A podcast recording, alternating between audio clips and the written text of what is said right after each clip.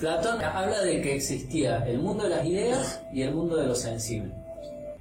El mundo de las ideas es esta posibilidad de lo perfecto, las ideas como una idea de perfección, no lo concreto, no lo, no lo accesible con los sentidos, que es el mundo sensible, natural, ¿no? cómo me sale realmente de la realidad. Entonces, estas dos dimensiones para mí existen, digamos, a nivel de conciencia, a nivel de mente, y el problema está en querer llevar una a la otra. O sea, hacer llegar el mundo de las ideas al mundo sensible. Cuando yo quiero que se superpongan y se toquen, ahí tengo problemas. Entonces, ¿esto qué quiere decir? Que en el mundo de las ideas, como es todo perfecto, no hay errores. No es posible el error. En cambio, en el mundo sensible sí. Y no solamente es posible el error, sino que es cotidiano, es habitual, y no solamente el error, sino el infortunio, o sea, algo que, que, me salió mal y ni siquiera lo hice adrede, digamos. O que sucedió así, yo no tengo ningún tipo de control sobre eso. Con lo cual, las personas tenemos que poder desarrollar una habilidad, una capacidad para enfrentarnos a esa incertidumbre y a esa posibilidad de que las cosas no van a ser ideales, nunca, jamás van a ser ideales. En términos mentales o virtuales, uno puede contactar con lo ideal porque esa es la manera de asir el mundo de las ideas. En términos de, lo material, de lo concreto, no llego nunca a esa perfección ideal. Siempre va, a faltar algo. Siempre se puede mejorar un poquito, Pero estas dos dimensiones existen y no, no nos podemos librar de estas dos cosas.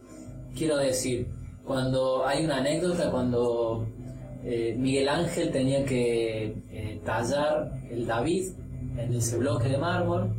Me parece que era un rey el que le pide el trabajo y entonces le hace llegar el bloque de mármol, un bloque gigante, la piedra en bruto, digamos así, se lo lleva hasta el taller y Miguel Ángel se sienta a mirar el bloque y dicen que el rey eh, o la persona que lo había contratado fue tres, cuatro o cinco días después a ver cómo venía avanzando la obra y estaba en el mismo estado, digamos. O sea, no había, no había cincelado nada, no había tocado la piedra y seguía sentado contemplando el bloque y le dice, güey, pero qué, pasó acá? O sea, no estás trabajando, no estás haciendo nada. Ese, y Miguel Ángel le dice, bueno, mira, ¿sabes lo que pasa? Que el trabajo que yo tengo que hacer en esta piedra, en este bloque, es sacar lo que sobra. Entonces yo tengo que poder tener la idea de lo que está ahí adentro para sacar lo que sobra. Esto es algo, esto quiere decir que la idea nos orienta, digamos, es un punto de referencia, que está bueno aspirar a lo, mejor posible. Y casi me animo a decir que cada uno le pifia de una manera tan singular que el error de cada uno nos hace únicos. Así que está buenísimo. Si no, seríamos todos Miguel Ángeles. Se decía, ante la misma situación, el mismo bloque de piedra, el mismo mecena que te lo trajo todo, eh, y el pedido de tatuar el David, cada cual va a terminar haciendo una obra distinta basada entre errores y aciertos que son totalmente personales. Sí, la respuesta es sí. Pero sería bastante aburrido como este libro de eh, Aldous Huxley, Un Mundo Feliz, se llama el libro, que hay una película también, donde plantea una hipotética y futurística sociedad perfecta. Y donde en esa, en esa sociedad perfecta nadie aspira a nada, porque todos tienen lo que desean, digamos.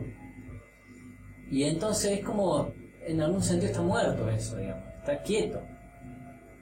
Entonces, también esta aspiración a la perfección tiene esta trampa de que cuando yo llego a la perfección, perdí mi unicidad, mi particularidad, mi individualidad. Llegué a ese punto donde todos podríamos ser iguales.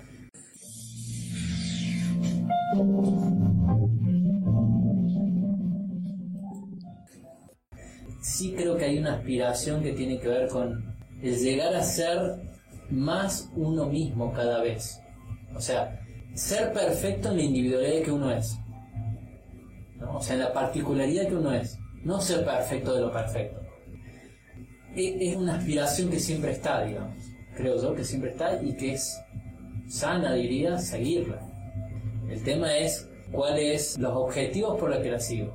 Si la sigo para complacer a alguien o para complacer un ideal, o la sigo por una cuestión que tiene que ver con la individualidad de, cada uno, la, la autoconciencia de lo que uno es o aspira a ser. Voy a ponerlo en un ejemplo. Yo tengo una semilla de álamo, en esa semilla está toda la potencialidad de ese árbol. Y si la semilla logra la perfección, va a terminar siendo un álamo. Lo mismo pasa con un roble o con un sauce. En la semilla está contenida la potencialidad. Y cada eh, árbol tiene una semilla distinta, porque tiene las características propias de esa potencialidad, de esa especie. Ahora, en el ser humano también hay algo en semilla, hay algo en potencia, solamente que no está determinado por la, por la especie o por el tipo. ¿Se entiende? O sea, yo podría ser roble como álamo, como sauce. El tema es que no tengo la especificidad predeterminada en, lo potencial de las semillas. Sus pasiones, su vocación, sus talentos, sus dones, no son arbitrarios para mí, sino que son herramientas para que cada uno, la semilla que cada uno es, se despliegue lo que cada uno tiene que ser. Entre un roble de 100 años y uno de 40 años, ¿cuál es más o menos roble que el otro? No, ninguno, obviamente. Ahí está. El problema con la autoexigencia es pensar que yo soy más roble si, tengo, si soy más grande o tengo más ramas y lo de la semilla en el ser humano es que cada uno tiene que ser lo que, lo que puede ser, lo mejor que puede ser. Y eso es hacerle un, un homenaje a la individualidad de cada uno.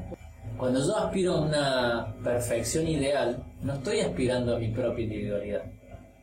Estoy aspirando al mundo de las ideas de Platón, que ahí está la perfección, digamos, la persona prototípica, arquetípica, ideal que en realidad es una idea, eso no, es, no se puede concretar de ese modo, lo que se puede concretar es lo que cada uno aspira a ser con sí mismo.